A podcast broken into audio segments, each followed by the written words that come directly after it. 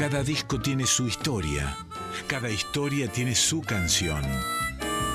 Discos que hicieron historia, historias que hicieron canciones. En Folclórica 987, Resonancias, un programa de Cristian Vitale.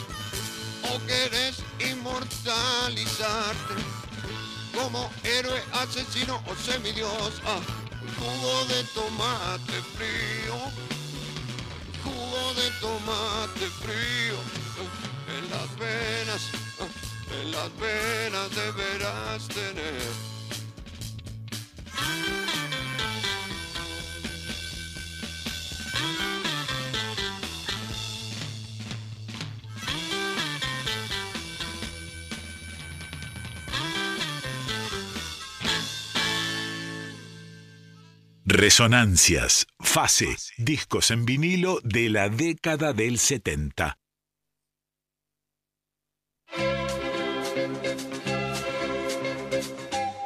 Discos en vinilo de la década del 70, dice Don Quique Pessoa y acierta, por supuesto, porque saben que estas resonancias durante un largo tiempo eh, va a estar recorriendo eh, discos en este formato, en general, de la década del 70 cronológicamente. Cronológicamente. Lógicamente, cronos. ¿eh?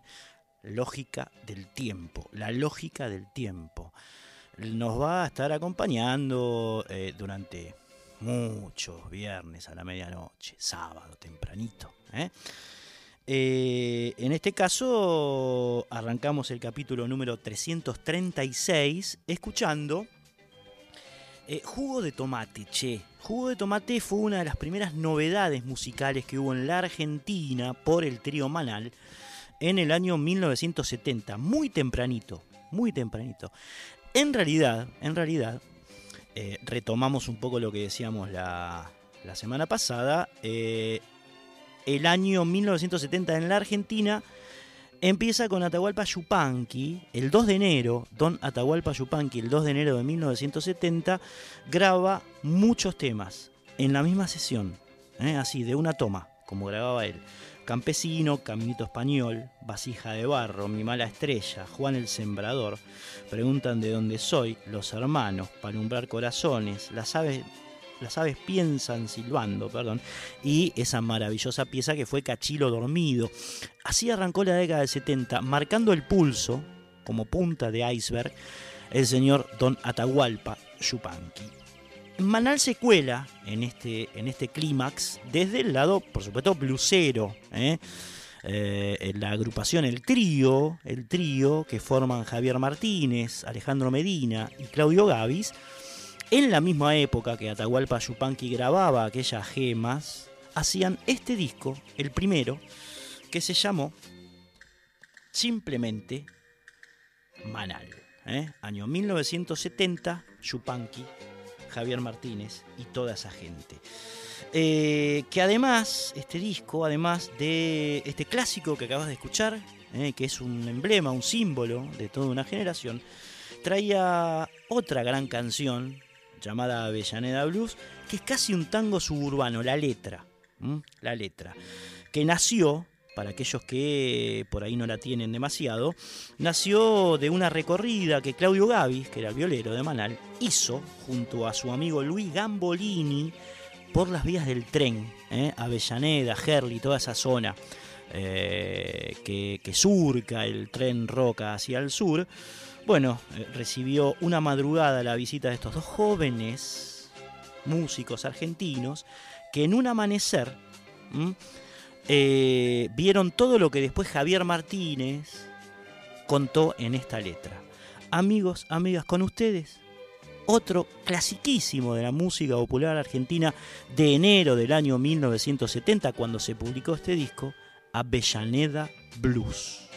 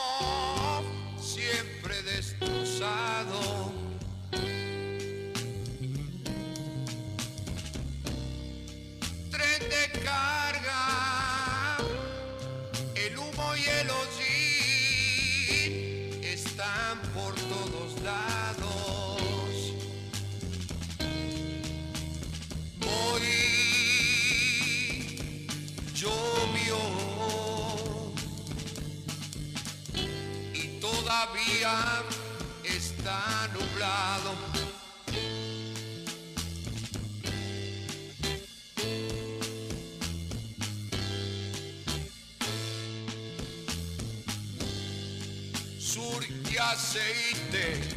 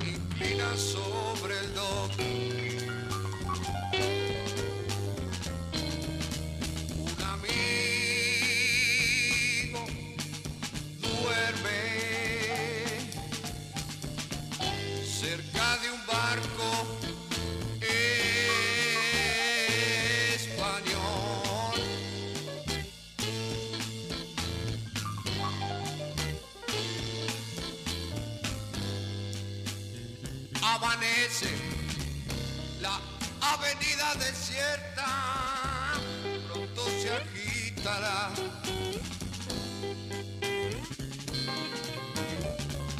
Y los obreros,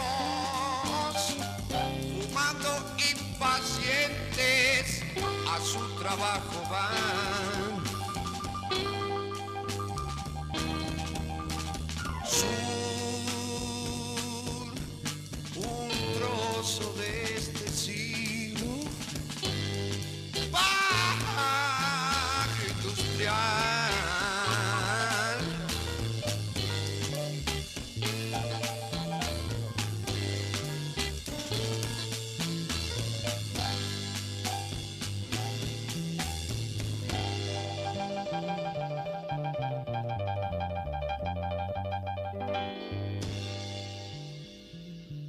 En Instagram y Facebook, arroba Resonancias 987.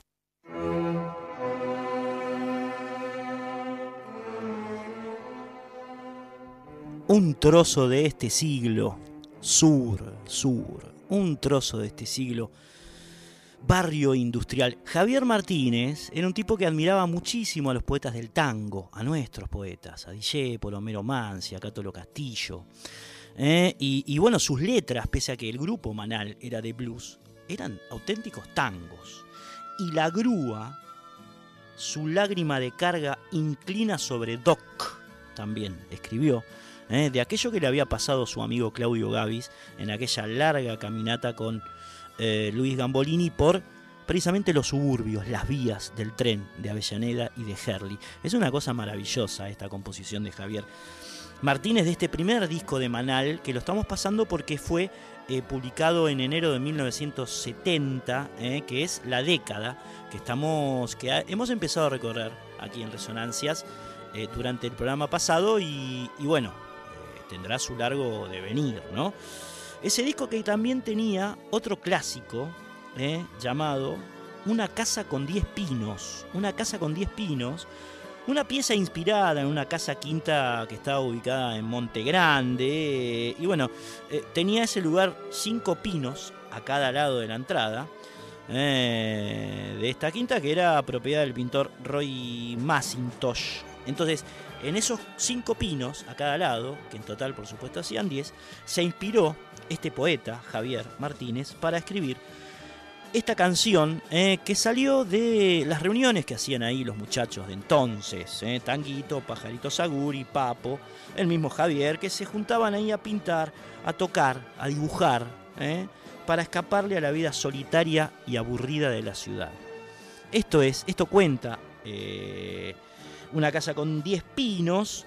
Vamos a escuchar a Javier, precisamente una nota que hicimos hace mucho tiempo, definiendo en 10 segundos qué significa o cómo nació una casa con 10 pinas. Javier, pinos. O sea, la canción favor. simplemente habla un poco de, de volver, de la necesidad de ver un poco de verde y de naturaleza que tiene un habitante de la ciudad, nada más que eso, ¿entendés? Qué buena versión hizo Papo. Muy buena, ¿no? sí, aparte... eh, Bien, en ahí ese- era el, era el trocito ese, ¿no? Era el trocito ese con Javier Martínez definiendo eh, sintéticamente eh, qué significa esta canción que vas a escuchar ahora. Una casa con 10 pinos hacia el sur. Hay un lugar. Ahora mismo voy allá porque no me aguanto más.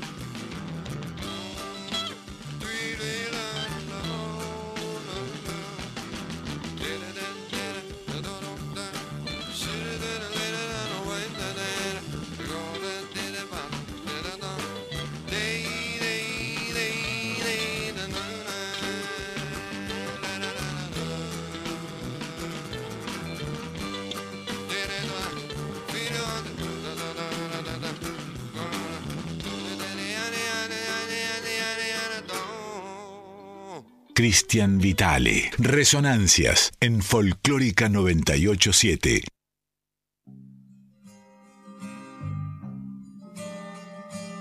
Cuánto recuerdo, compañera. Cuánta evocación, compañero. ¿eh? Qué lindo. Eso de, para perder o empatar, prefiero sonreír, ¿no? Decía Javier Martínez. Eh, estamos con Andreita Gianetti aquí en la operación técnica. Eh, Quique Pessoa les va a dar el teléfono ahora, ya mismo, eh, para que nos llamen. Para que nos hablen de esos recuerdos. De qué, de qué pasaba con ustedes, si pintan canas por ahí, eh, en aquel año, en 1970 o en la década, ¿no? O qué les trae, qué les sugiere. Manal, por ejemplo. A ver, Quique. Comunicate con Resonancias al 4999-0987. Bien, bien, bien, bien. ¿Quedó claro? ¿Lo ponemos de nuevo, André? Dale. Comunicate con Resonancias al 4999-0987.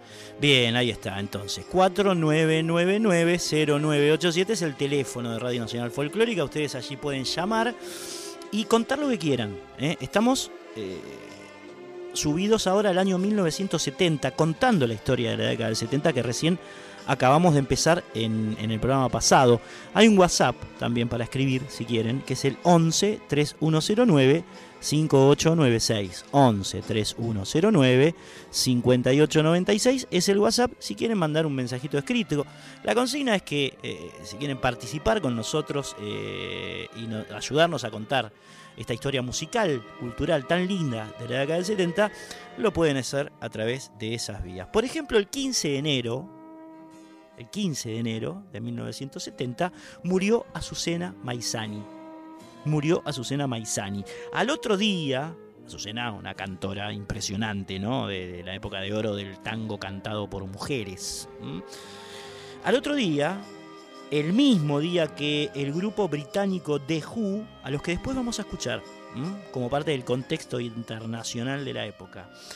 Eh, presenta Tommy, que fue la primera ópera rock que hubo en el universo, el dúo argentino Pedro y Pablo, es decir, Miguel Cantilo y Jorge Durietz, grababan este tanguito en clave de canción. Yo vivo en esta ciudad, 16 de enero de 1970, los tipos en el estudio haciendo esta maravilla.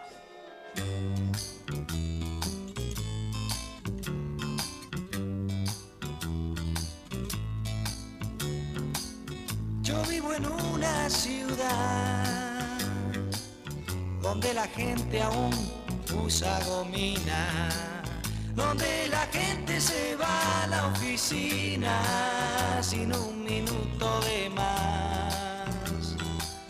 Yo vivo en una ciudad donde la prisa del diario trajín Parece un film de Carlito Chaplin, aunque sin comicidad. Yo vivo en una ciudad que tiene un puerto en la puerta y una expresión boquiabierta para lo que es novedad. Y sin embargo yo quiero este pueblo tan distanciado entre sí, tan solo, porque no soy más que alguno de ellos, sin la gomina, sin la oficina, con ganas de renovar.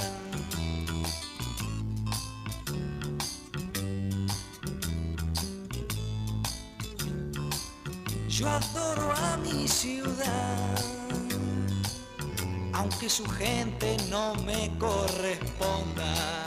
Cuando condena mi aspecto y mis ondas con un insulto al pasar. Yo adoro a mi ciudad. Cuando las chicas con su minifalda parecen darle la mágica espalda a la inhibición popular. Yo adoro a mi ciudad, aunque me acuse de loco y de mersa, aunque guadañe mi pelo a la fuerza en un coafer de seccional. Pues sin embargo yo quiero este pueblo, porque me incita a la rebelión y porque me da infinitos deseos de contestarle y de cantarle mi novedad.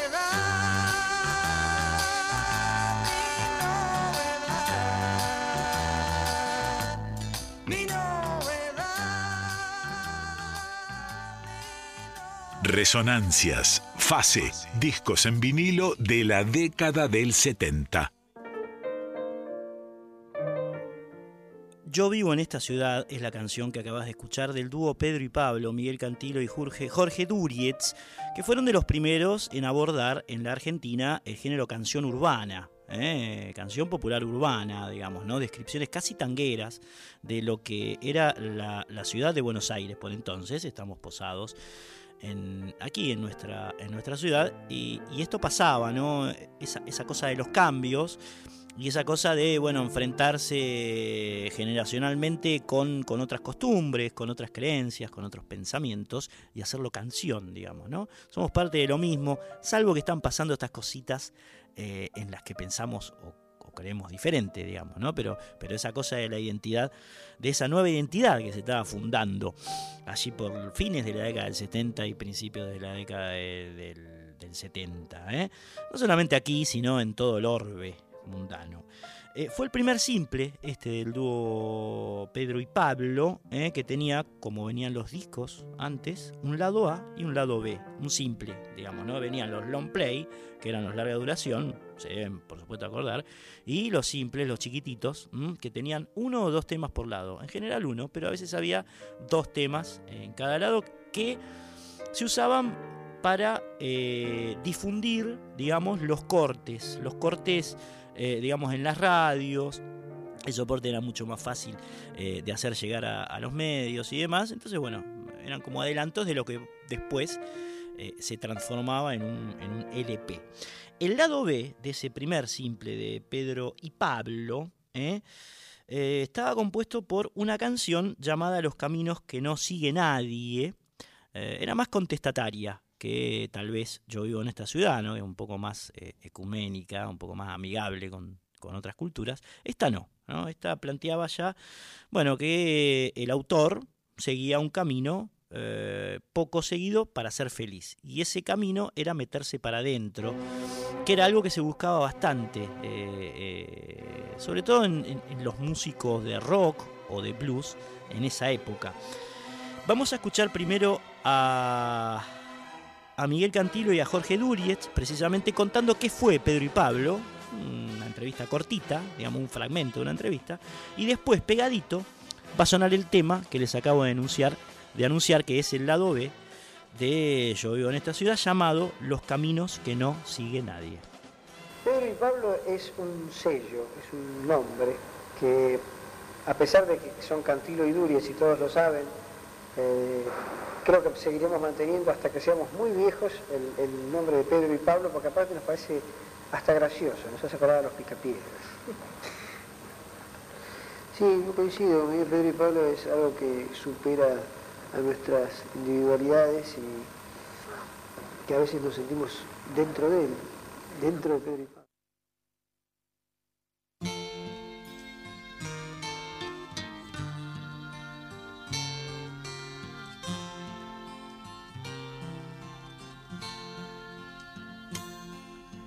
Yo voy por los caminos que no sigue nadie y vuelco el sentimiento en la canción. Yo tomo de la brisa ese olor a calle y es él el que me da la dirección. Y yo sé que tapándome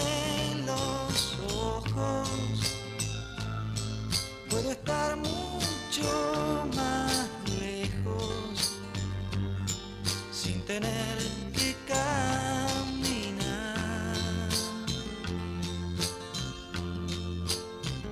Y olvidar en el cielo de la gente en lugar de un sol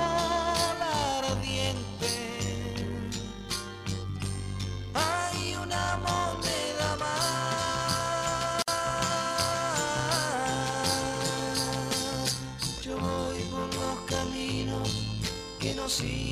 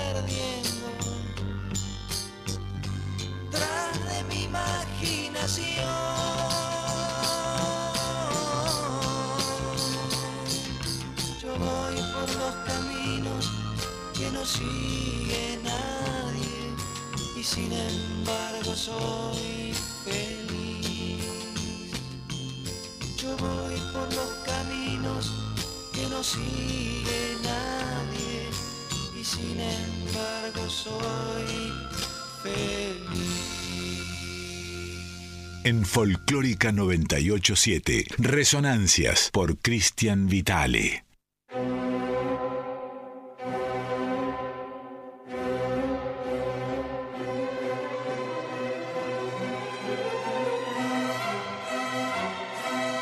El 21 de enero del año 1970 en Chile, el socialista Salvador Allende es nombrado candidato a presidente en un hecho casi inédito en la región. Él sería presidente después, saben todos ustedes, eh, y moriría en el golpe de Estado de Pinochet en, el año 1973. Pero bueno, estas eran épocas de esperanza, ¿no? 1970 arrancaban, por ejemplo, con esta novedad.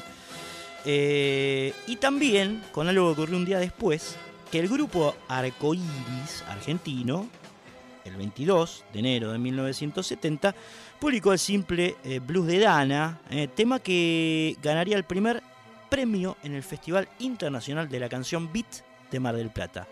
Data histórica. ¿eh? Bien, también había salido en simple esta canción, el Blues de Dana, que en el, en el lado 2 tenían la canción que vas a escuchar ahora, que se llama ¿Quién es la chica? La habían grabado los Arcoiris, donde militaba por entonces Gustavo Santaolalla, y también estaba Arato Clatián, y también estaba Dana, y también estaba Gustavo Dordarampe, eh, que era un grupo, digamos, que ya empezaba a incursionar en esta especie de canción urbana que se iba para el lado del folclore experimental. Esto lo iban a eh, desarrollar muy bien en discos como Tiempo de Resurrección, Inti Raimi, Sudamérica o El Regreso a la Aurora, Agitor Lucens, muchos, muchos discos de arcoíris de la década del 70 en el que se transforma en una especie de eh, grupo que fusionaba rock con folclore, con diferentes eh, estilos del folclore.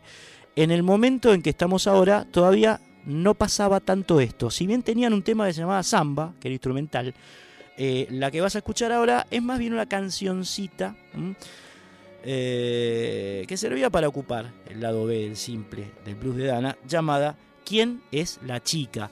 Como para empezar a escuchar qué hacía Santa Olalla cuando era un joven músico argentino.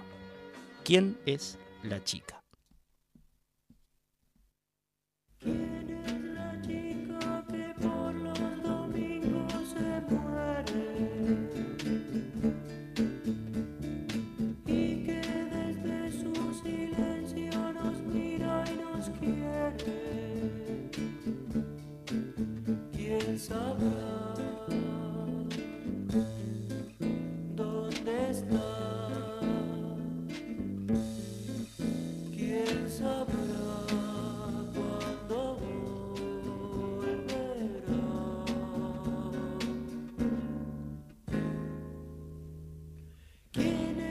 chica que encierra en sus manos al viento?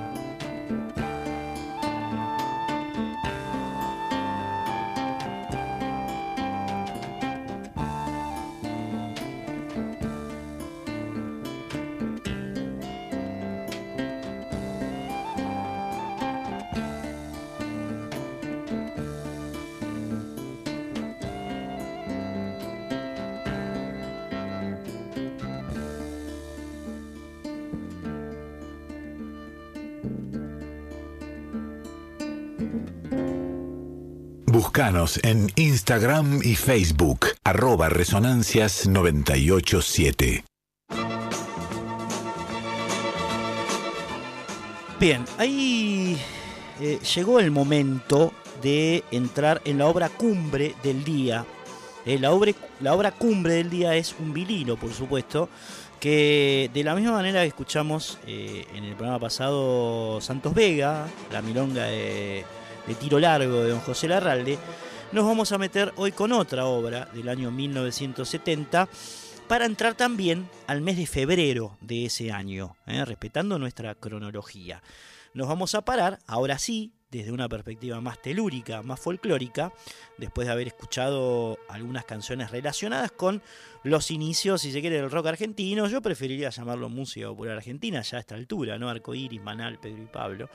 Era lo que sonaba mientras eh, el señor Aníbal Zampayo, vamos a decir Zampayo porque es Y, ¿eh?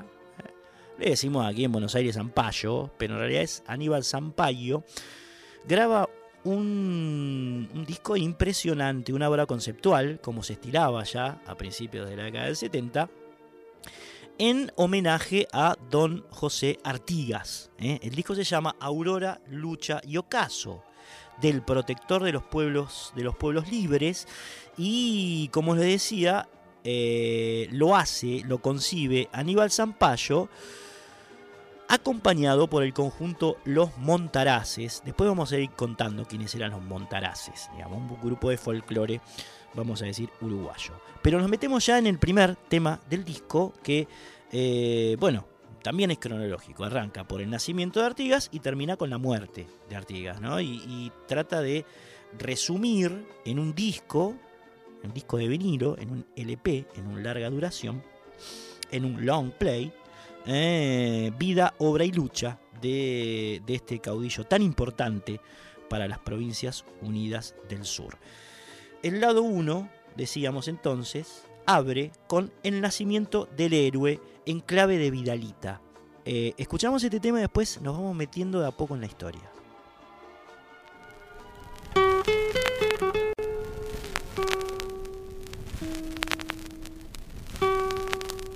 Tierra charrúa se puebla de sones, un hondo misterio de río y verdor, uncida en el yugo de los españoles, delira por verse liberada al sol. Deshoja el otoño su rosa en el plata, que brama de espumas en turbio vaivén, grita en clarines la ciudad muralla y un aire de guerra vibra por doquier. De pronto la sangre que alumbra y florece hacia el alto cielo, la estrella y es él, un niño que nace. La patria amanece, pues trae en la frente de gloria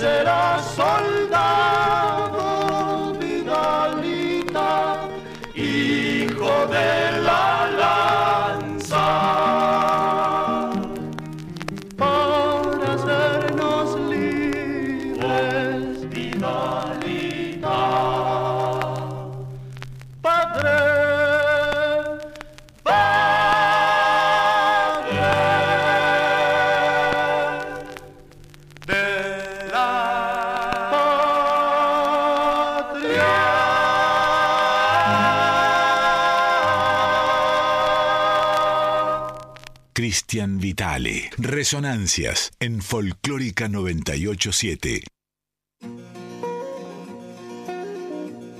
Aníbal Zampayo, el sanducero, como le decían, logra resumir en solo 11 piezas eh, nacimiento, vida y ocaso del traicionado José Gervasio Artigas. Hubo pocos hombres tan traicionados como él. Podríamos hablar de Juan Manuel de Rosas, ponele en el siglo XX, pocos eh, traicionados como Artigas. Lo hace acompañado Zampayo, por supuesto, del grupo Los Montaraces, como les decía, eh, que estaba formado por el barítono alto Juan Lavaca, son los tipos que acabas de escuchar recién en un trabajo coral formidable, el barítono bajo y percusionista Carlos Silva, el tenor y guitarrista Guillermo Selves y el bajo y primera guitarra Jorge Selves. Los Montaraces, agrupación cuyo padrino y formador fue otro sanducero llamado Jorge Soler, ¿eh? Eh, que armó este grupo muy bueno, en realidad muy talentoso, de una calidad superlativa, que acompañó a Aníbal Zampayo en este disco, en esta obra conceptual sobre Artigas. Eh, habían arrancado, les dije, en 1967, haciendo pequeñas giras por el interior del Uruguay, además de actuaciones en radio y televisión. Eh, también participaron en el Cosquín Paysandú. Había, eh, por entonces, fines de los 60, una sucursal del Festival de Cosquín, allí en esa hermosa ciudad hoy uruguaya. Ese, ese Cosquín Paysandú lo organizaba la empresa argentina Docta. Eh, y los Montaraces ganaron el premio, en el premio que se daba a la manera del Cosquín clásico, ¿no? El Cosquín Cordobés, se daba a, las revelaciones, a los mejores grupos y demás, ganan el premio en el Cosquín Paysandú, ¿eh? al mejor grupo, y eso les permite participar en la novena edición del Festival de Cosquín, este sí, el que se realizaba en la, en la Próspero Molina, que se sigue realizando ahí, por supuesto, ¿eh? en, la plaza, en la Plaza Molina. Bien, forma de presentar a los Montaraces, el grupo que acompaña a Sampaio en este disco eh, dedicado a repasar musicalmente y poéticamente eh, la vida del caudillo José Artigas. Vas a escuchar ahora una canción, un gato eh, llamado Capitán de Blandengues, que habla de otro aspecto en la vida ya militar y política del caudillo oriental.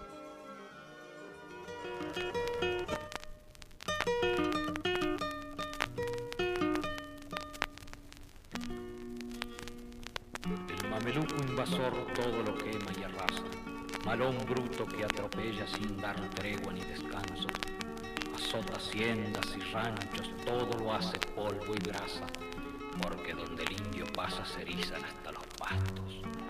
Rezan las mozas y tiemblan pensando en el cautiverio.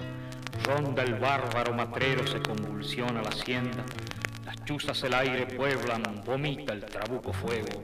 Solo el odio, horror y miedo por el campo el malón siembra. Mas de pronto la llanura se estremece en clarinadas. Huele a sangre la frontera, huye la banda asesina. Cruza un tropel de centauros y erguido, en alto la espada. Frente a los blandengues pasa el capitán José Artigas.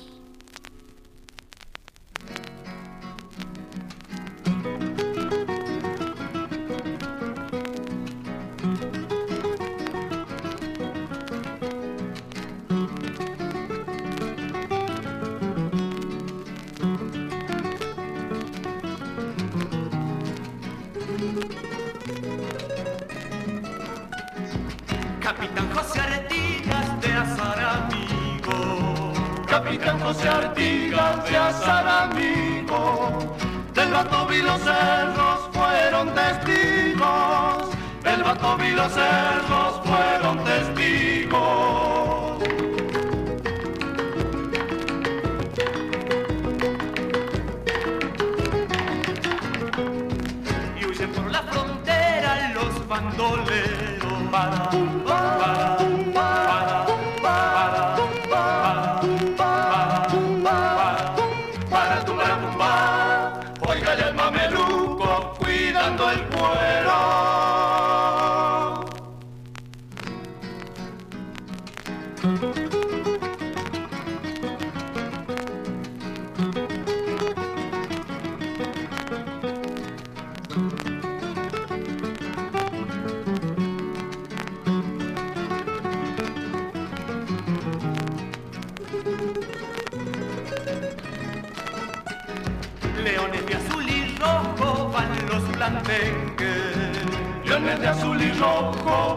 Los blandengues. Cada gaucho soldado,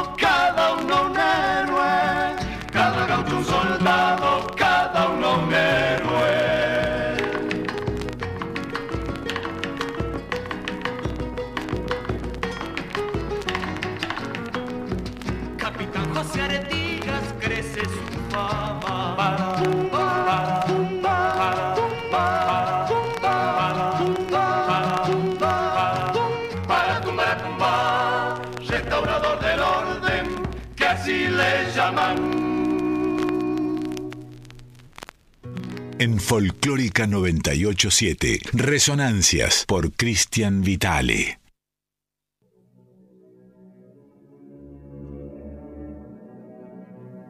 En abril de 1811, Artigas y unos 200 hombres inician la resistencia contra los realistas en la banda oriental. Fijémonos en contexto, porque de esto habla el disco también, ¿no? Eh, estamos a un año, a menos de un año de mayo de 1810, donde, como todos ustedes saben, eh, se produce la Revolución de Mayo y la creación de la primera junta. Eh, es uno de los puntales, Buenos Aires, en el proceso de liberación que se iba a iniciar, que se estaban iniciando respecto de España en el continente. Y bueno, la banda oriental estaba en eso también, y el que quería que se produjera algo así era, por supuesto, Artigas, que siempre soñó con unas provincias unidas eh, del sur, precisamente unidas, ¿no? A la manera de, Rosas. Eh, ellos querían volver sobre el viejo virreinato, pero sobre el territorio del viejo virreinato unido, sin este, el gobierno eh, de los realistas, sino con un gobierno propio, pero unido. Lo cual era muy complicado porque los españoles jugaban a dividir, ¿no? El divide reinarás. El divide y reinarás. Bien, eh, el papel de Artigas, ya en un año tan temprano como 1811, eh, pasa por intentar eh, desligar a la banda oriental del poder eh, realista. Entonces se enfrenta al virrey del Río de la Plata, que en ese entonces era Francisco Javier de Helio, o Elío, con acento en la I, quien designó al capitán de fragata José Posadas eh, como jefe eh, de las fuerzas regulares eh, que guardaban el fuerte realista en Montevideo, en la banda oriental. Posadas, este hombre elegido por el virrey español en la banda oriental, en el Río de la Plata, instaló su cuartel general en San Isidro Labrador de las Piedras, en las cercanías de Montevideo, para librar allí un enfrentamiento decisivo contra Artigas, que ya sumaba unos mil tipos a su causa. Es decir, estamos haciendo un resumen muy rápido de ese proceso eh, en el que, bueno, se enfrentaron las fuerzas artiguistas, independentistas, eh, frente al bando realista que contaba con más hombres, pero además con artillería y eh, fusiles modernos. Estaba mucho mejor equipado que las fuerzas realistas, por supuesto. El artiguista, el bando artiguista, estaba formado además por eh, campesinos, no por soldados profesionales, ni, de línea, y algunos desertores de las filas realistas que, bueno, se pasaban, como era típico en, esa época, a eh, aquel que le proponía la libertad y la independencia, ¿no? que, era, eh, que eran los patriotas. Bien, uno y otro bando, Artigas frente a Posadas, se enfrentaron el 18 de mayo de 1811 en lo que se conoció como la Batalla de las Piedras. de las Piedras, por el lugar donde, donde se lleva a cabo. Y terminó con la definitiva rendición de Posadas, ¿eh? quien además en un gesto de mm, reconocimiento al valor y al heroísmo de Artigas, terminó regalándole su espada. La batalla de las piedras no es tal vez muy estudiada en nuestros, nuestros colegios, lamentablemente, porque parece que fue en otra parte, pero en realidad era lo mismo, fue en la banda oriental. Fue tan importante como la batalla de San Lorenzo, ponele. ¿eh? Eh, y lo fue porque se trató de un gran triunfo de la Revolución de Mayo, ¿eh? uno de los, grandes, de los primeros grandes triunfos de esa revolución de 1810 que había que sostener ¿eh? Con las armas en la calle enfrentando a los realistas. Una cosa es decir, queremos ser libres, otra cosa es bancarla. Y eso es lo que hizo, o lo que hicieron grandes próceres, en definitiva. Don José de San Martín, Dorrego, Artigas, en fin. Bien, eh, la canción que vas a escuchar ahora de Aníbal Zampayo y los Montaraces, de este long play que estamos eh, recorriendo aquí en Resonancias, es precisamente una cifra que relata lo ocurrido en la batalla de las piedras. Cien deja la porteña capital cuando Asensio con un grito se enardece. Corre abril del año 11 el general, en Mercedes su proclama y establece. Que tiemblen de la patria los tiranos, vencer es la consigna, el triunfo es nuestro. O morir es mejor americanos que vivir en afrentoso cautiverio. Y allá va, rumbo al sur Montevideo, y un 18 de mayo el patrio suelo se alza en triunfos de clarines orientales.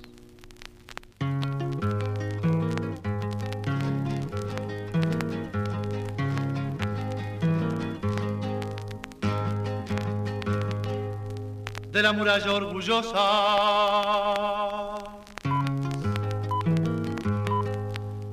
La muralla orgullosa salió Posadas el godo. Como a llevárselo todo por delante a los patriotas.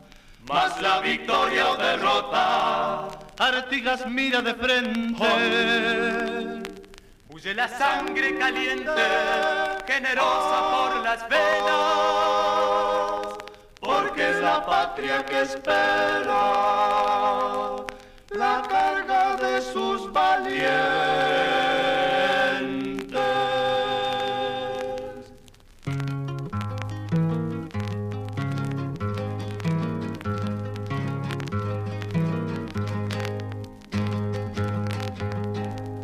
Forman en dos alerones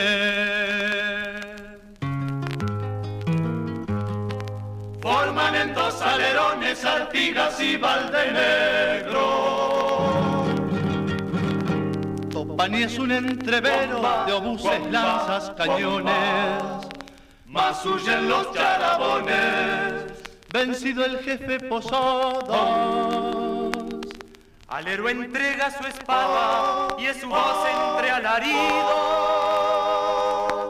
de clemencia a los vencidos sobre el campo de batalla.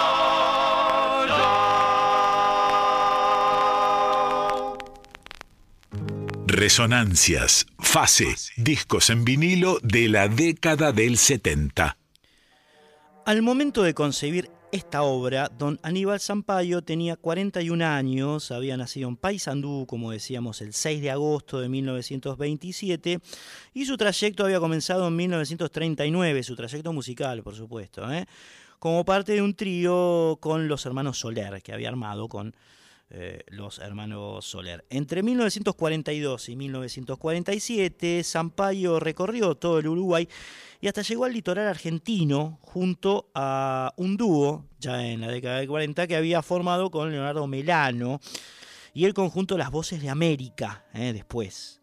Eh, con ellos llega, con las Voces de América, a tocar en Paraguay, Brasil, Bolivia y la Argentina. Toda esta data está en eh, la lámina interna del vinilo que estamos escuchando. Están escuchando un vinilo, se nota en la fritura, ¿no? Eh, ese, ese ruidito a tan cálido. En 1951, Sampaio arma su propio conjunto con el que desde 1961 hasta 1969 participa en todos los festivales de Cosquín. ¿eh? Cosquín Folklore, en la Próspera Molina, tuvo como protagonista eh, principal al sanducero Sampaio durante toda la década del 60. Ese tipo estás escuchando ahora.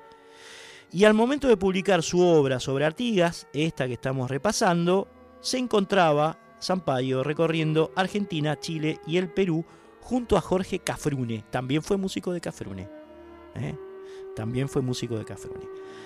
Bien, seguimos metiéndonos en las profundidades de José Gervasio Artigas y su ejército liberador a través de dos composiciones de este disco de Aníbal Sampaio y los Montaraces. La primera es una marcha, ¿eh? se llama El Éxodo, y después eh, van a escuchar Segundo Sitio de Montevideo, que es un cielito, ¿eh? una marcha y un cielito. Fíjense que abordan todos los géneros, o muchos de los géneros de raíz, de músicas de raíz en este disco. Vidalita, huella, estilo, cifra, marcha, milonga, en fin.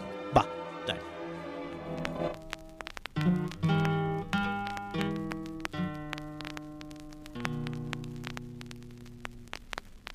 Como oscura serpiente que se alarga, marchan niños, mujeres, van ancianos. Es la heroica, la lenta caravana que en pos del precursor queda atrás el rancherío que las lenguas del voraz fuego consumen. Hacia el norte, hacia el salto, al entre ríos parte el éxodo que el gran jefe conduce. Y es la noche que lloran las guitarras, y es el alma de un pueblo que se aleja con un zumo de angustia en la distancia,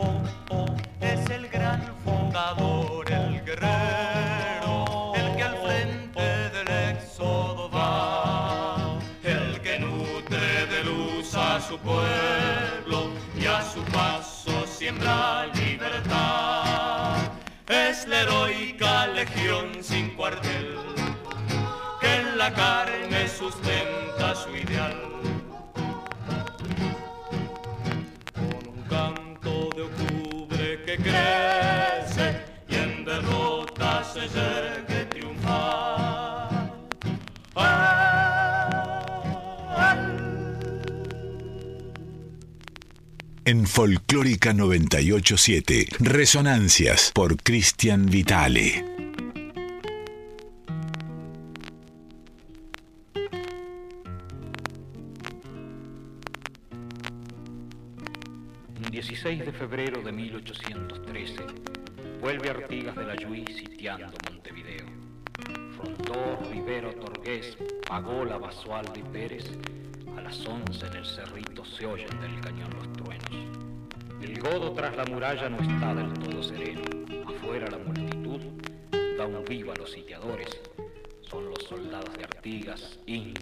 mulatos y negros, darlo todo por la patria son sus claras convicciones.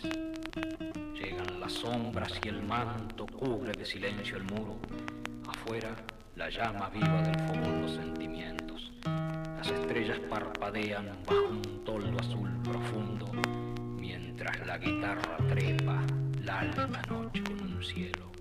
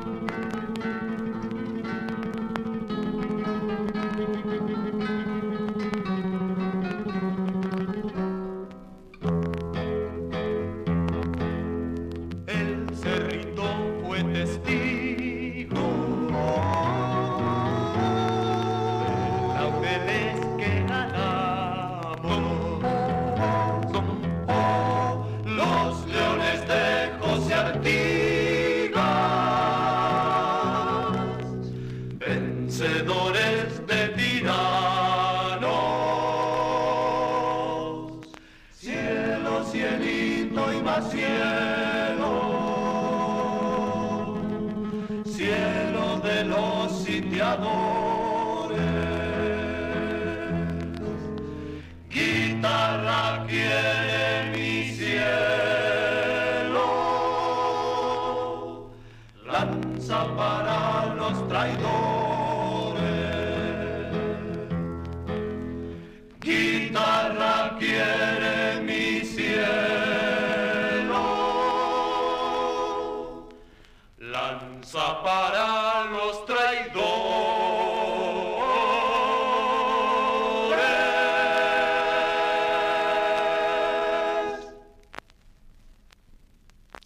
El Congreso de Oriente, también llamado Congreso de los Pueblos, Libres, también llamado Congreso del Arroyo de la China, fue una asamblea de diputados celebrada en 1815 en la villa de Concepción del Uruguay, que por entonces era la capital de Entre Ríos, provincia presidida por Artigas, eh, en carácter de protector de los pueblos libres. eh. Artigas era líder político por entonces, en un breve lapso, eh, de esas seis provincias, eh, Santa Fe, Entre Ríos, Corrientes, la Banda Oriental, eh, sujetas a la Liga Federal, como ustedes bien saben. Ese congreso se realizó dos veces, una el 29 de junio del año 1815, donde hubo una especie de declaración de la independencia anterior a la del 9 de julio de 1816, eh, sabemos que allí fue el Congreso de Tucumán, ¿no? Y algunos historiadores dicen que eh, eh,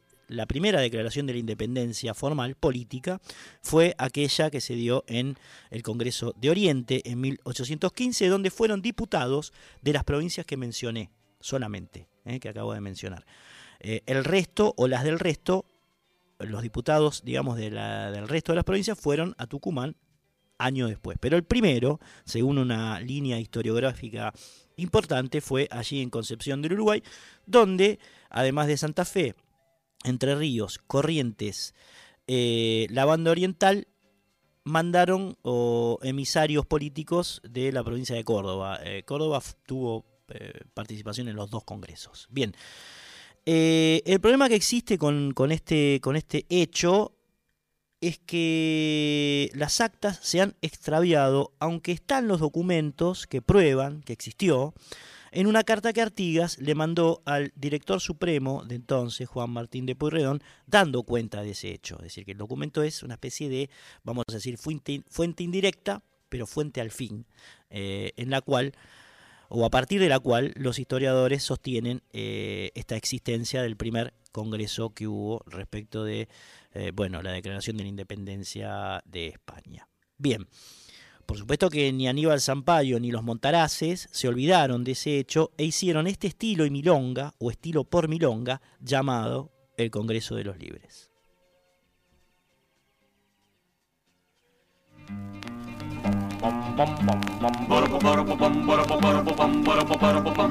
En purificación se labra este documento, de tierras un reglamento, por orden del protector.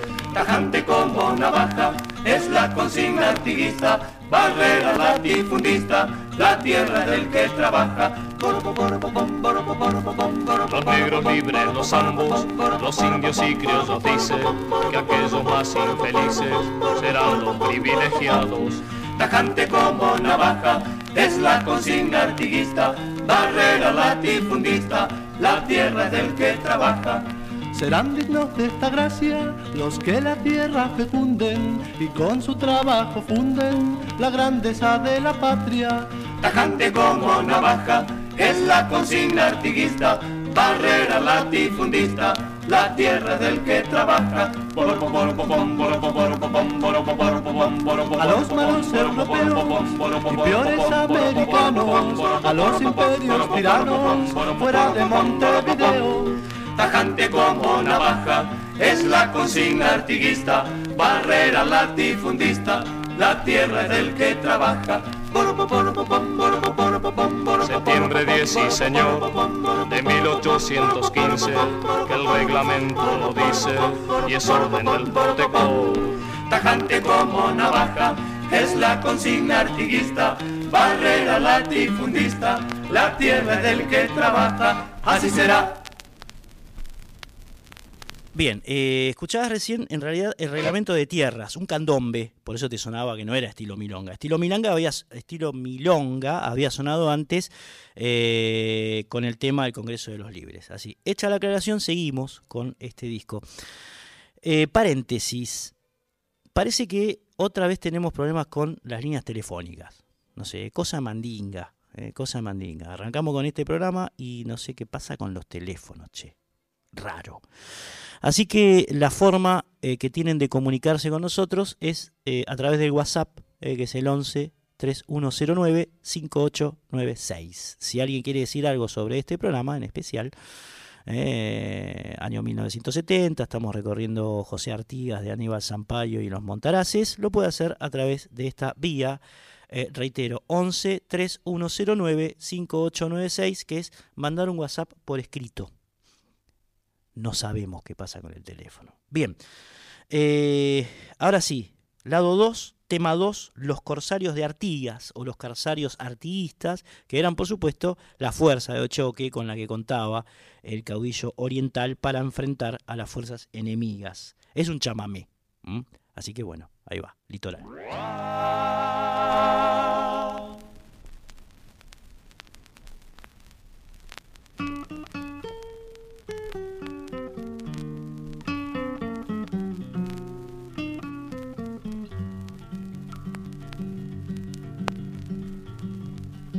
De Guirapuita los triunfos resonaban en los cerros, mas la derrota se echaba y allá en el Tacuarembó. La división de patriotas comandada por Sotelo, con los bravos misioneros un 22 sucumbió. Después el Pilar, febrero de 1820, y luego el 13 de junio el encuentro de las guachas, Gualeguay, el Yuquerí, las tunas y ábalos tienen funestas contradicciones para el héroe y su campaña. Fue allí en Mandisobí cuando la dulce lancera por última vez se viera con el caudillo oriental. Cuando él busca el Paraguay, Melchora sola regresa para llorar su tristeza en los montes del Queguay.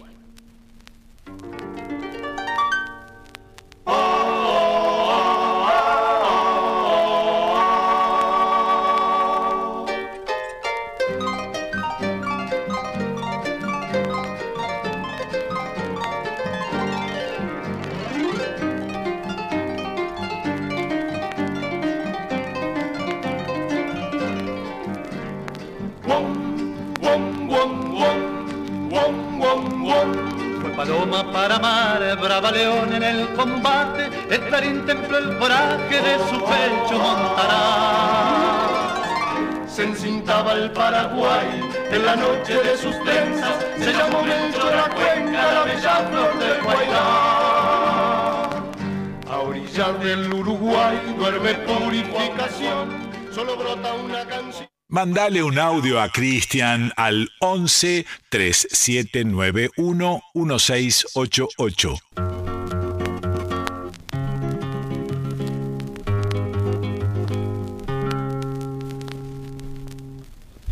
De corso que cualesquier buque hallare, con papeles oficiales de guerra o en armamento, ha de prepararse presto a combatirlo al instante, ya que son dos majestades las enemigas del pueblo. Frente al nuevo reglamento de Artigas el Oriental, Lecor ha listado ya su escuadrilla combatiente, y el claro caudal asciende del rumoroso Uruguay, pero duro han de topar en Vera y Perucho Verne. Luis Lanche, Cosme Maciel, Pedro Campbell y otros más. Corsarios de Artigas van batallando como leones. Se oye el tronar de cañones y el Plata y el Paraná se encienden de libertad derrotando emperadores.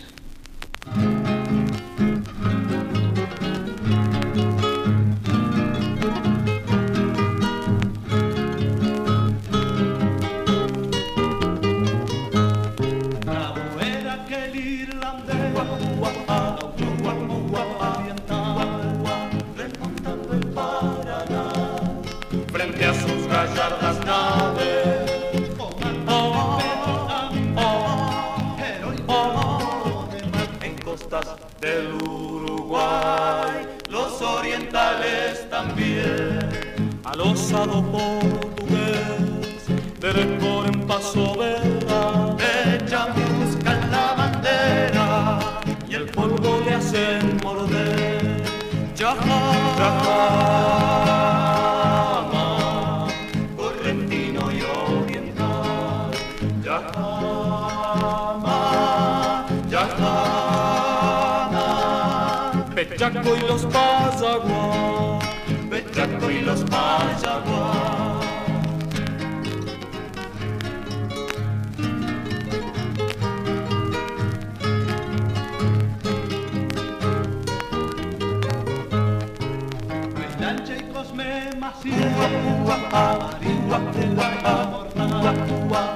noticias de una oriental navegan cual raudos peces.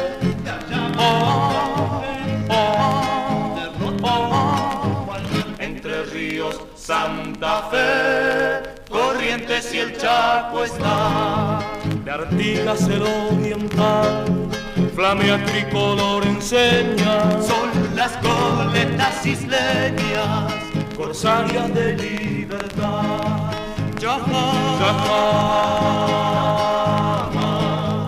correntino y oriental.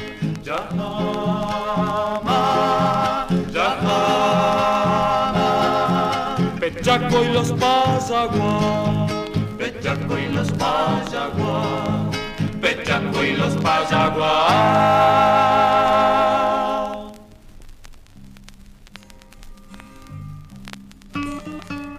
Ahí tenían a los corsarios arteístas. Se había col- colado Melchor a Cuenca antes, ¿eh? Bueno, pero después o no.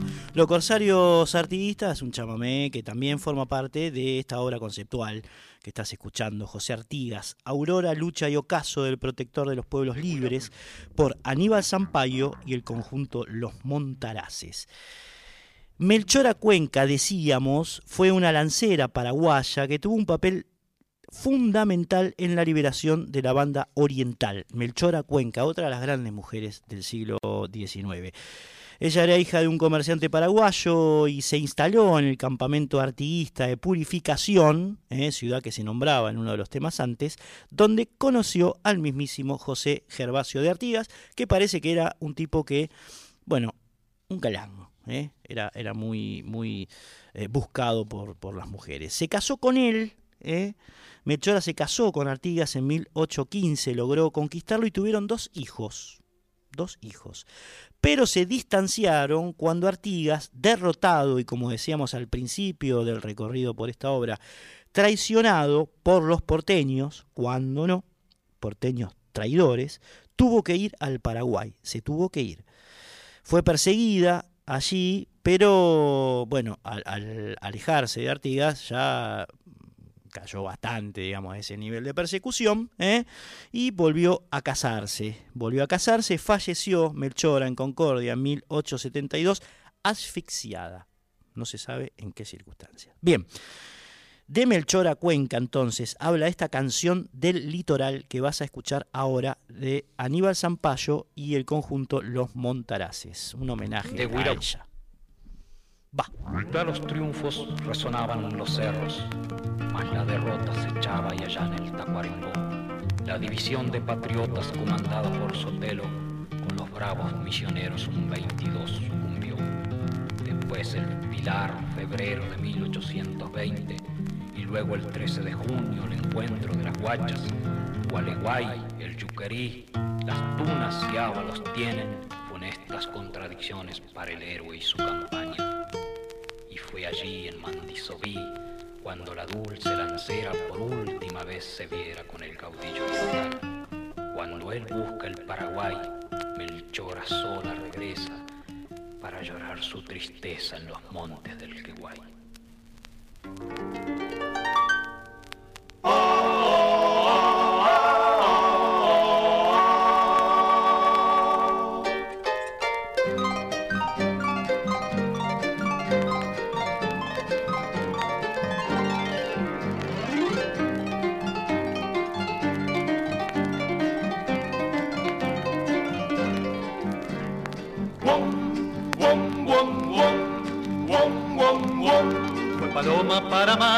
en el combate, el clarín templó el coraje de su pecho montará.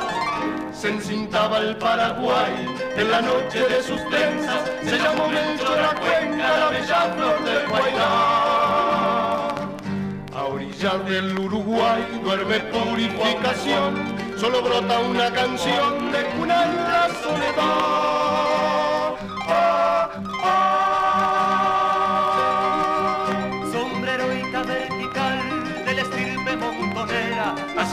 Así era Melchor a Cuenca, la pasión del general.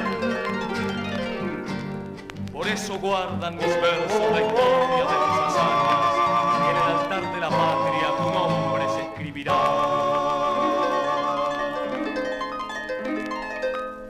Luce el alba nacional, donde habían lunas guerreras, tus ojos la cuenca que alumbran del más allá.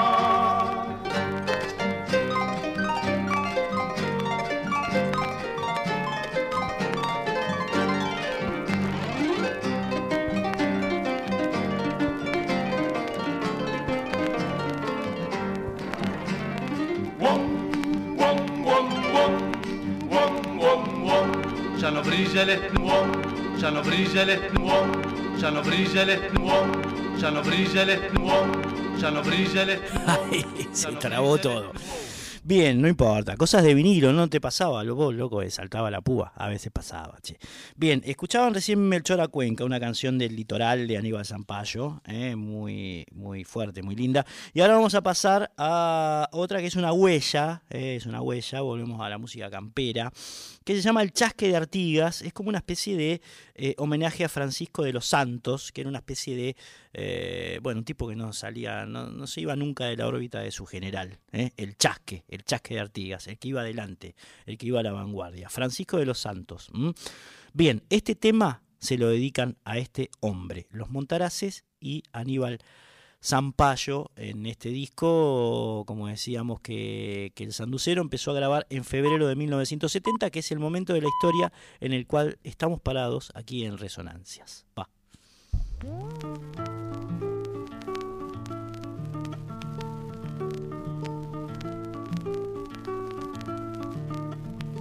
Corre el 4 de septiembre de 1820.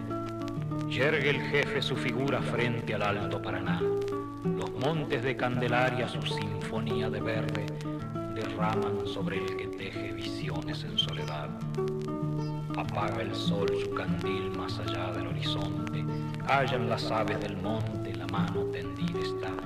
Como un racimo de sueños, los últimos patacones funden el claro destino de anhelada libertad. Es Francisco de los Santos, el chasque de la partida. Tiene el potro de la brida, la huella esperando está.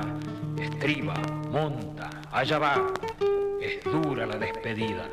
Aunque me cueste la vida, cumpliré mi general.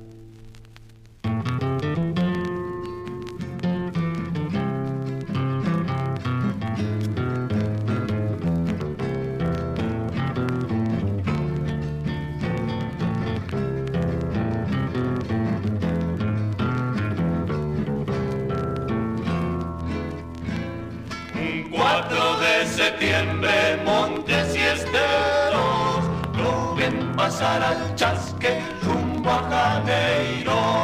Desde la Candelaria sobre su apero, para librar las vidas de heroicos presos. Andrés y la Valleja cuentan las horas,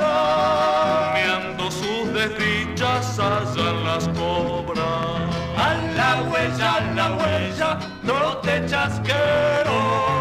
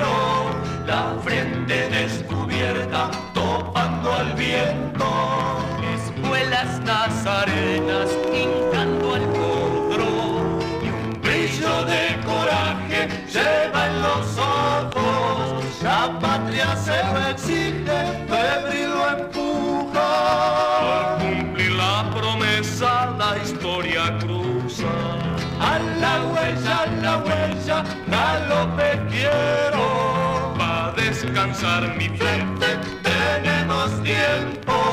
Y allá va galopando,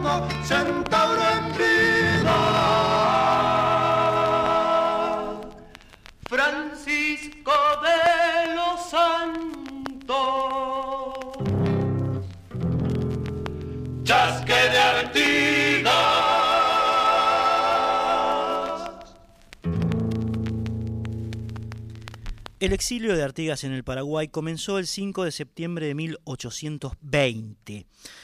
Cruzó el Paraná acompañado por Francisco Pancho Ramírez, eh, que después sería gobernador de Entre Ríos, y dejó su patria y su familia.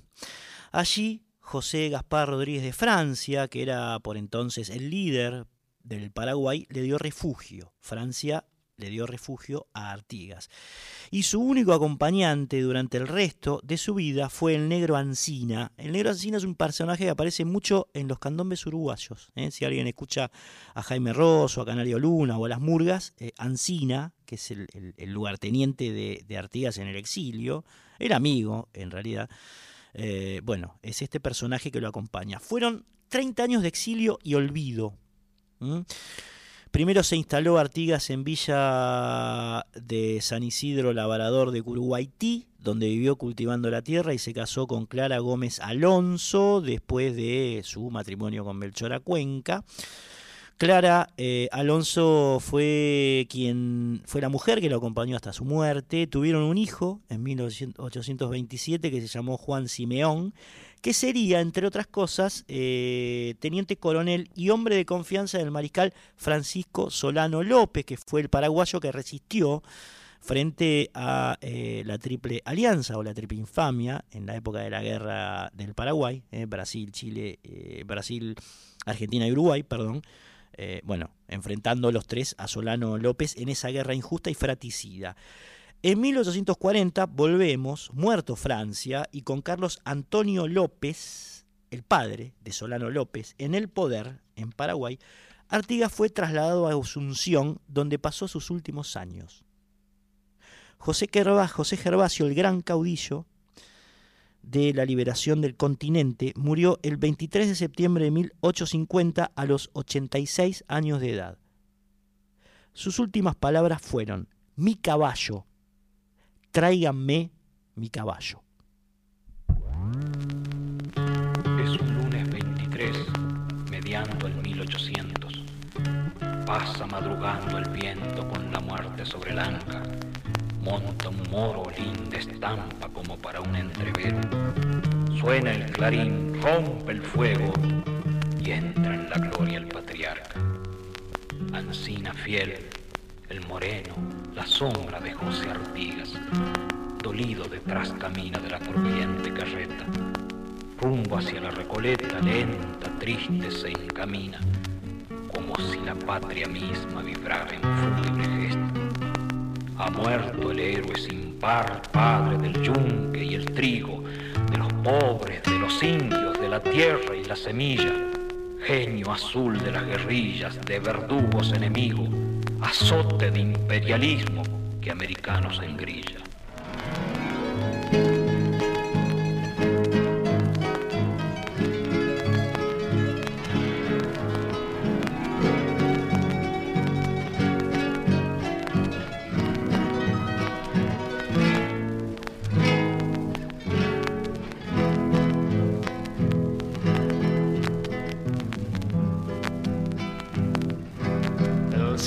Sangró, herido en la luz del último sol. La muerte fatal.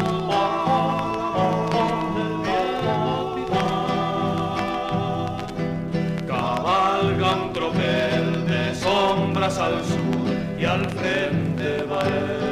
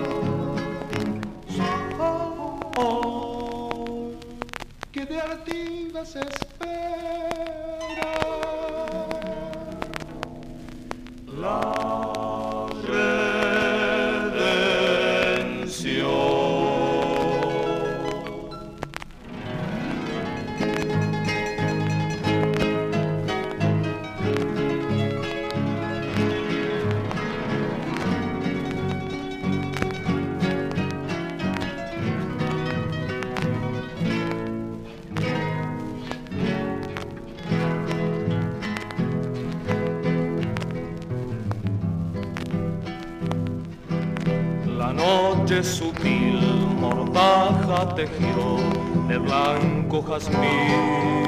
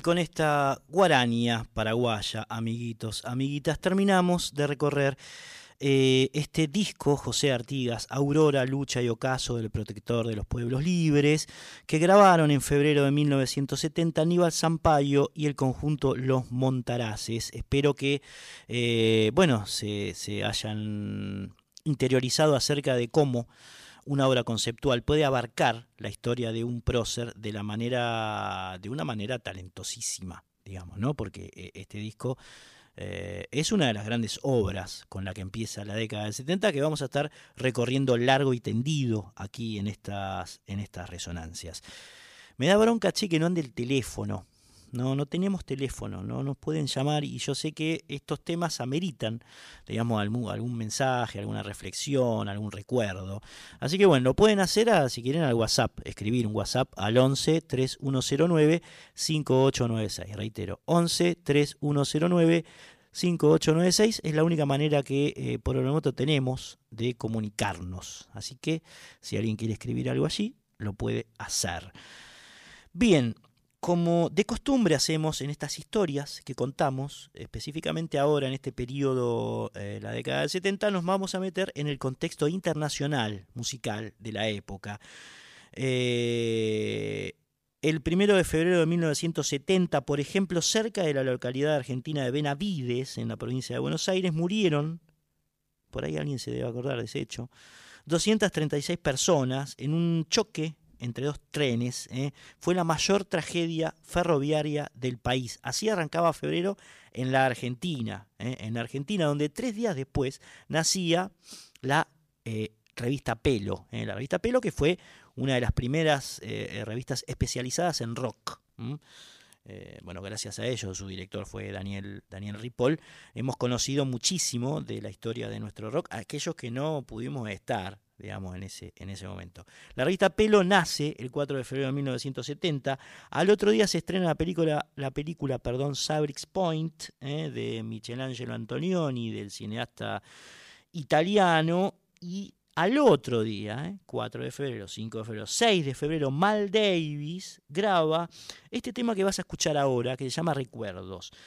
Eh, Mal Davis está en una época eh, en la cual se estaba desprendiendo un poco de- del- jazz que venía cultivando en la década del 60, qué sé yo, del, en vivo en Japón, muchos discos que están inscritos más en, en el jazz no clásico, pero eh, tampoco tan revuelto, tan revolucionado como el que empezaría a ser eh, en esta época, donde agrega o empieza a agregar a sus piezas citar, tambura, tabla, algunos instrumentos hindúes, en fin, se, se mete en un mundo eh, de colores eh, y de texturas que no había curtido hasta entonces el gran Mal Davis, que además en este, en este tema toca eh, su trompeta con la sordina Harmon, que, que tiene como una especie de, sonido, la toca como si fuera un sitar, para que se den una idea. En este tema esencial, colorido, exótico, en la cual o en el cual van a escuchar una función, una mezcla, una alquimia, una sinergia entre rock, funk, música electrónica, jazz, música hindú, en fin, Mal Davis fue grandioso. Y el 6 de febrero de 1970 nos sirve él para ver qué pasaba en el mundo musical mientras Aníbal Sampaio eh, eh, grababa esa magnífica obra que acabamos de escuchar sobre José Gervasio Artigas. Nos vamos del Uruguay hasta la tierra de Mal Davis.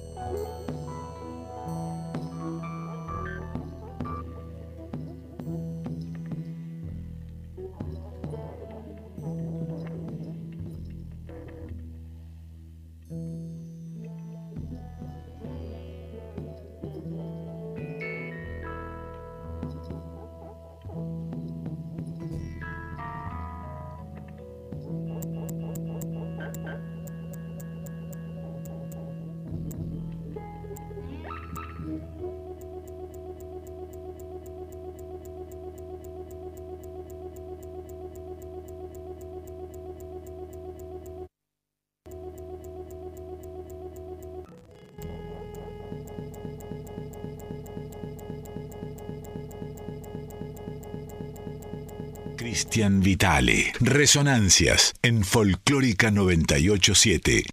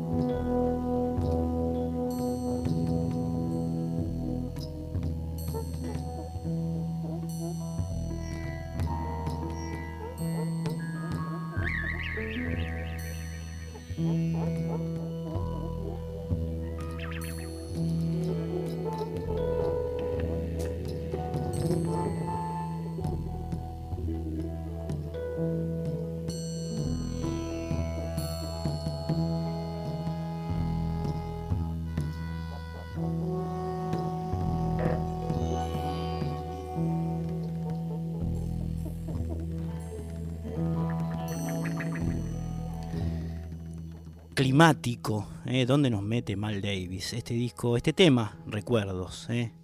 lo grabó allí por febrero del año 1970, empezaba febrero, ¿eh? y nos sirve como contexto musical internacional. Aquí como no hay teléfono, nos escribe al WhatsApp Eduardo de Rosario, nos dice, bueno, Cristian, tremendo el disco de Sampaio, totalmente un descubrimiento para mí, gran abrazo. Bueno, gracias, Eduardo. Sí, es lo que pasa con los vinilos. Hay muchos que por supuesto fueron reeditados en CD. Eh, se refiere a la obra de, Artigas, ¿no? La escuchábamos antes, eh, entera. Hay muchos que fueron, por supuesto, editados en CD, pero hay otros que no, ¿eh? y algunos por ahí andan por las redes. No sé, en el caso de Sampaio, pues yo soy de los viejos que todavía escucha vinilo, como se pudieron dar cuenta, pero por ahí está, no sé, la verdad que no sé. Pero es una gran obra, por supuesto, estamos totalmente de acuerdo, querido Eduardo. Bien. Eh, 11 3109 5896, el WhatsApp, eh, la única manera que tenemos ahora en este momento para comunicarnos.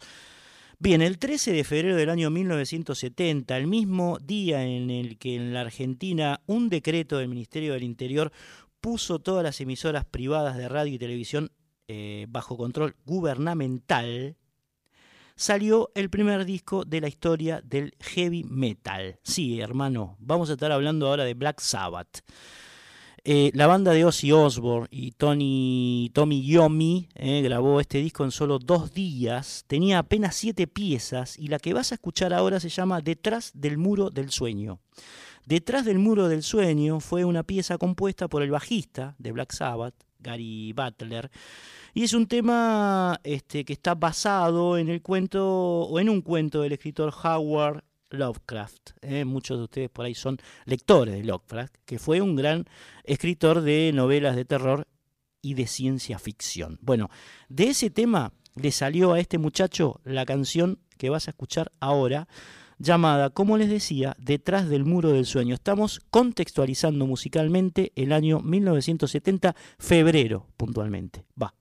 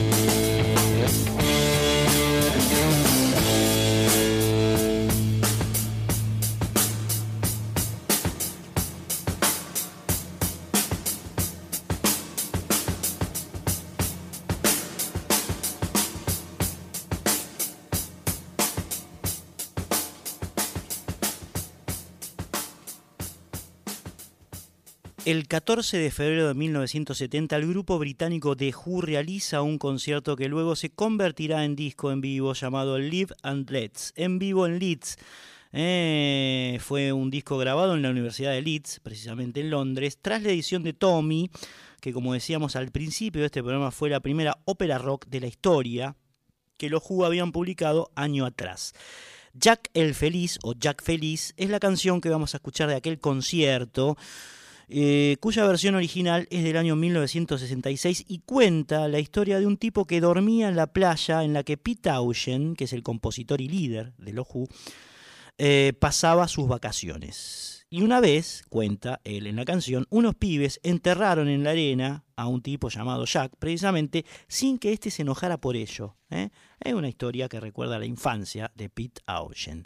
Con este tema y si entra con uno de Van Morrison que se llama En lo místico, vamos a terminar este recorrido por el mes de febrero del año 1970 con la columna vertebral que fue Artigas por Aníbal Zampayo y todo este contexto musical que pasaba mientras aquí nuestros próceres musicales creaban lo que escuchamos. Amigos y amigas, nos reencontramos el próximo viernes a la medianoche aquí en Radio Nacional Folclórica. Mi nombre es Cristian Vitale, eh, estuvo en la operación técnica Jessica Duarte eh, y, y esto es Resonancias. Chao.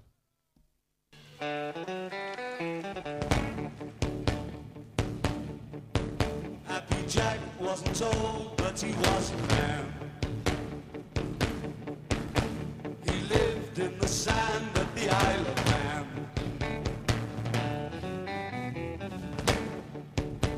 The kids would all sing,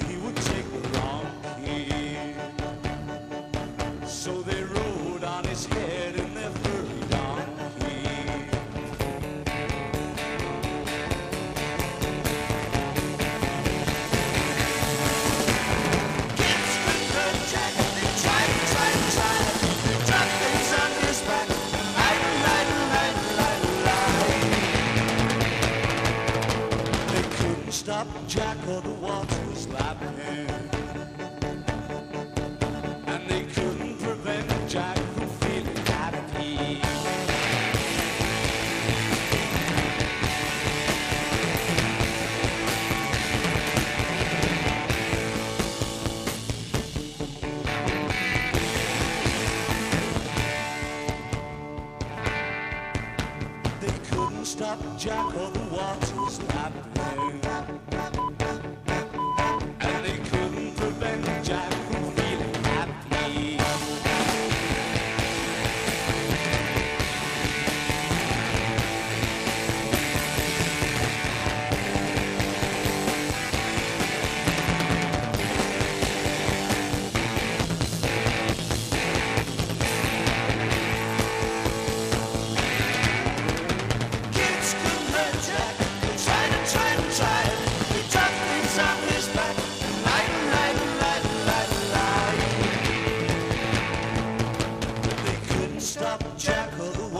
Water's lapping.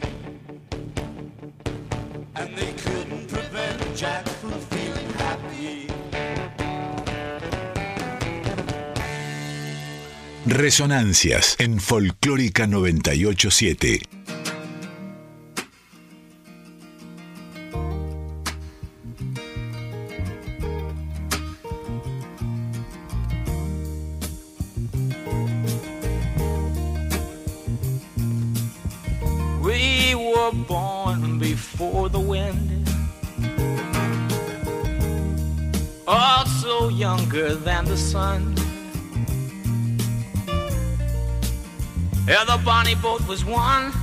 As we sail into the mystic.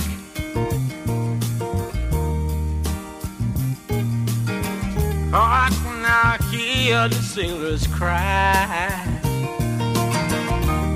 smell the sea and feel the sky. Let your soul and spirit fly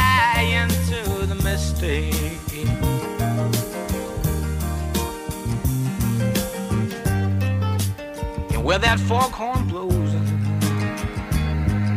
I will be coming home. Mm. Yeah, when the foghorn blows, I wanna hear it. I don't have to fear and I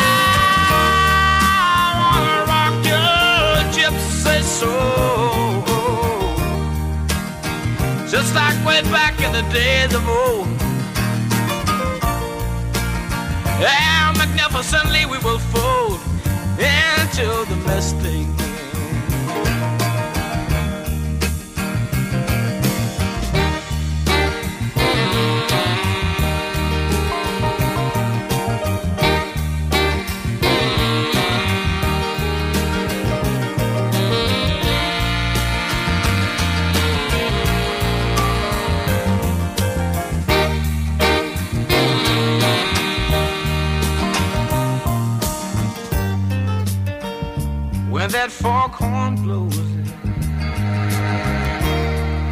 You know I will be coming home.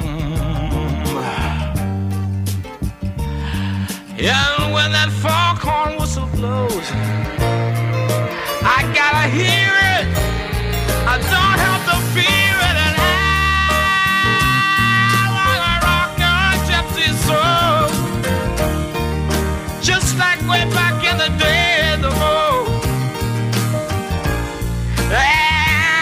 Together we will fold into the mystic